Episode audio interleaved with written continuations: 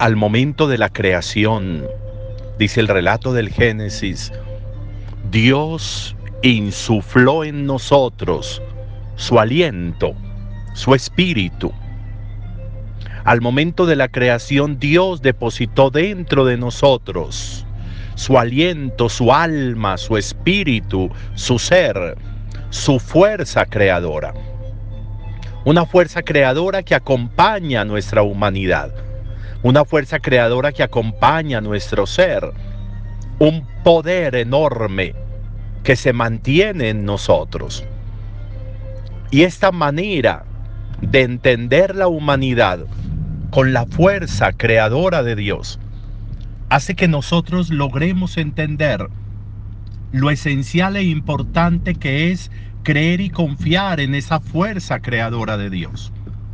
Lograr entender cómo en el poder de Dios que reside en nosotros está todo aquello que hace que en términos de lo que dice hoy la carta de Pablo a los Corintios, nosotros logremos entender cómo es que funciona esta fuerza extraordinaria de Dios, que no proviene de nosotros.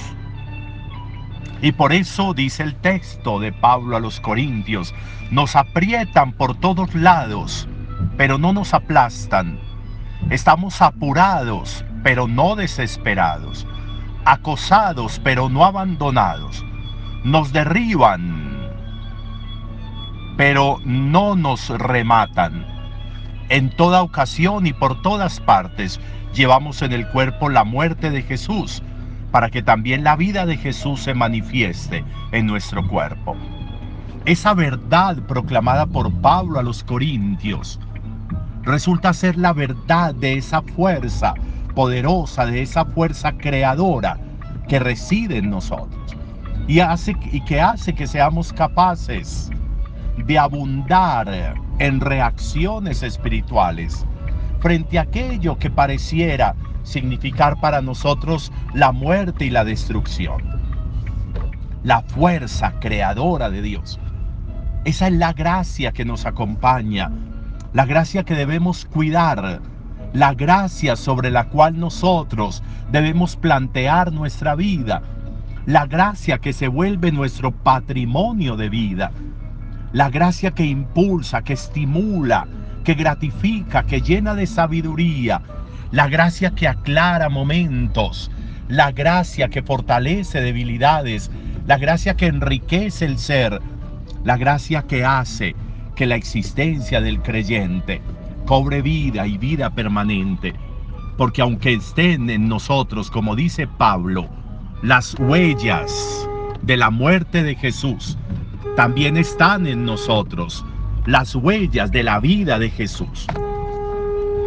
Por eso es esencial que nosotros estemos en capacidad de reconocer en nosotros esa fuerza creadora.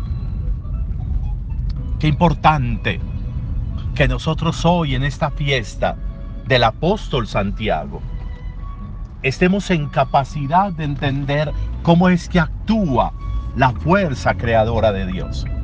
Santiago lo experimentó, Santiago lo vivió. Santiago fue capaz de entender en su corazón y en su alma y en su vida y en los momentos complejos de su existencia cómo era que Dios lo acompañaba. Incluso a través de esa presencia que acompaña a Santiago en Nuestra Señora del Pilar en Zaragoza, cuando en momentos complejos estaba predicando el Evangelio en España y que por eso hace de Santiago como nuestro Padre en la fe, porque es gracias a la predicación de Santiago en España que nosotros podemos hoy confesar que creemos en Jesús. Santiago nos enseña hoy cómo se vive la fe. Santiago nos muestra hoy cómo es que la fe obra con poder en todos los momentos. Cómo es que la fe no es un barniz epidérmico para la vida, sino que la fe es la vida, que la fe para nosotros es la estructura de la vida, que la fe de nosotros es Dios en nosotros, el Dios hacedor de cielo y tierra, el Dios creador, el Dios con toda su fuerza reside en nosotros. Por eso no hay razón para la debilidad, no hay razón para entregarnos frente a un tropiezo, no hay razón para cederle campo a lo que nos quiere dañar, destruir, sabiendo que tenemos en nosotros la fuerza creadora y potente de Dios.